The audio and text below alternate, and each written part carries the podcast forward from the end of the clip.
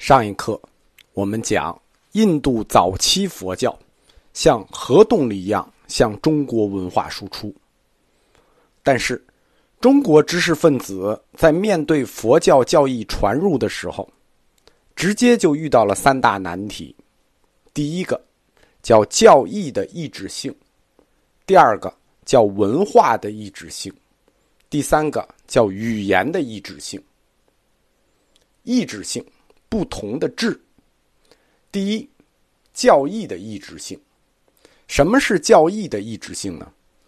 佛教是一种宗教，每个文明他们都有自己的宗教，原始的也好，高级的也好，都是从自身文明出发的宗教观。佛教的教义，它跟中国本土宗教的宗教观是一致的，不一样。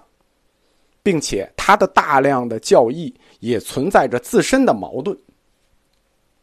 第二是文化的意志性，佛教的很多经书，它的文化背景很显然是默认作者对古印度文化非常熟悉，对四吠陀呀、婆罗门教呀两大史诗都很熟。他随便举的例子都是这里面的，比如轮回与业报的宗教观。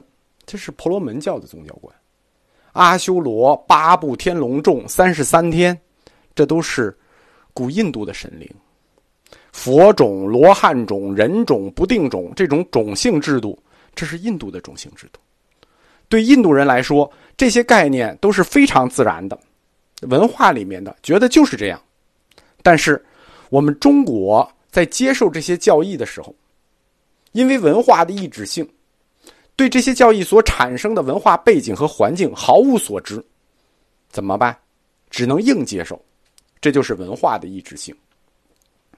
第三是语言的意志性，在所有意志性里头，最严重的问题就是语言。早期来到中国的高僧都是胡族，叫少数民族啊，胡族，能用汉语表达的只有很少几个人。达到流利的交流程度的，应该是基本就没有。在公元三百年以前，公元三百年，这是个时间线啊，要记住。中国没有任何人知道任何关于梵语的知识，没有一个也没有。佛教教义为中国人所接受，都是通过一些外来的高僧、外国高僧，在他们中国自学中文之后，给出的一些随意的。经常是无法理解的那种经文翻译，这种译文被我们理解，其实往往都是一种误解。我们理解的是通过译文中他们所使用的中国术语去理解的，因为这些外国高僧来中国，他们是现自学的中文啊，所以他们就学了很多中国术语，他们翻译的时候就使用了这些中国术语。而这种借用中国术语翻译或解释的佛经译文，他们借用的那个术语，比如说“玄”呀、“空”啊、“道”啊、“神”啊，这些词早已经在中国的语言文化体系里有确定的中国哲学含义。或者有一些词，比如说什么“神”呀、“灵”呀，它拥有广泛的中国文化内涵。中国字是象形文字，象形文它就是画。画这种东西，它本身就自带有民族文化的认识。你画一个猪，为什么画成这样？你不画成那样，画出来就已经带有这个民族的符号。所以，佛教借用中国词，这些词自身意义产生的那些联想，就是非常中国的。一说神，哎，中国能联想的神，对吧？或者说这些词产生的联想是非佛教的。这些因素决定了佛教从早期传入中国，就最终必然走向汉化。也只有汉化，以中国文化的姿态出现，才能被我们中国人的心灵所理解、所接受。佛教的思想，只有最终转换成中国的思想，才能被我们接受下来。而且。它才能进一步的转化成中国的佛教和中国人的佛教，才能在我们这片土地上扎下根来。一旦这个事实被我们意识到了，我们其实就找到了一种研究方法，就是我们如果理解了这种模式，就是它必须变成我们中国的佛教和中国人的佛教的时候，我们就能找到这种研究方式是什么呢？研究易经家，研究易经家和易经活动，因为只要通过经文翻译发展历程的考察，我们能找到佛教在中国发展所走过的道路。找到佛教思想是如何融进中国文化的秘密，因为它是一步一步翻译过来的，我们就知道他们到底是怎么融进来的。这就是我们意识到的方法。易经这个过程，它是通过僧团执行的，进而我们就把注意力投向了僧团这个神职阶层。僧团对中国社会各个阶层的渗透过程。实际就可以考察佛教文化是如何渗透中国文化的。由佛教主导的、由僧团主导的佛教思想，这是一波；和由世人主导的中国文化，这是另一波。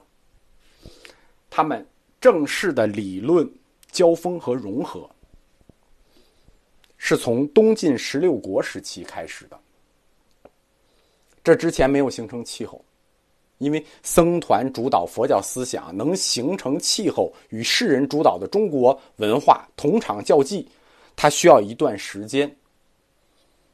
他们正式交锋是十六国时期。交锋与融合这件事情，在文化上，它实际是一件事情的两面，它们始终是相伴的，只是不同阶段主流不同。在中国历史上看，隋唐以前。双方交锋是主流，隋唐之后，双方融合是主流。我们从公元纪年的时间算，佛教，我们说它传入中国啊，公元一世纪，就是公元五十年就来了。但是它在中国真正扩张的时间点是什么呢？大约公元三百年左右，就它来了两百多年以后才开始真正的扩张。这个时间点，公元三百年左右时间点，它在历史上是一个大朝代。我们一般笼统的称为魏晋南北朝。佛教史把这个时期单独算一个阶段，比如汤用彤先生的《魏晋南北朝佛教史》，就把它们画在一块儿，这这一块算。魏晋南北朝如果在时间上做进一步的细分，它实际是有三个阶段的：西晋。东晋十六国和南北朝这三个阶段占主导地位的佛学思想是不一样的。我们刚才说，我们找到一条路，就是从佛教的翻译过程中看思想的变迁史。我们基本上可以清晰的定位佛教思想在中国真正开始发力的准确时间点，就是这个时间点：公元三百年到公元四百年。这个时期叫东晋十六国时期。我们佛教通史课提出过一个佛学的研究方法，叫做以大佛学史观看佛教。就是看哪个阶段的佛教的时候，我们要看当时的历史环境、文化环境，来看为什么出现这个命题，为什么会出现这个事实。我们通过大佛学史观来看。为什么佛教思想会在东晋十六国这个阶段开始发力？看清这个时代的历史背景、文化构成、社会结构，我们自己就能找到佛教发展它的哲学和历史的内在规律。马克思说：“人是社会关系的总和。”其实，宗教发展也是，它是那个时代。社会关系的总和，扯远了。我们来看一下东晋南北朝，就魏晋南北朝的大背景。魏晋南北朝在历史上分为三个阶段：西晋、东晋十六国、南北朝。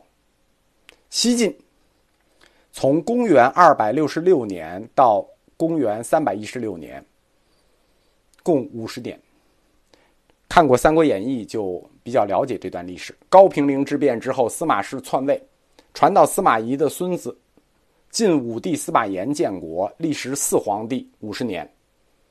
晋朝是中国第一个由地方大氏族建国、崛起，形成氏族大家，最终建国的朝代，形成了南北大一统的统一王朝。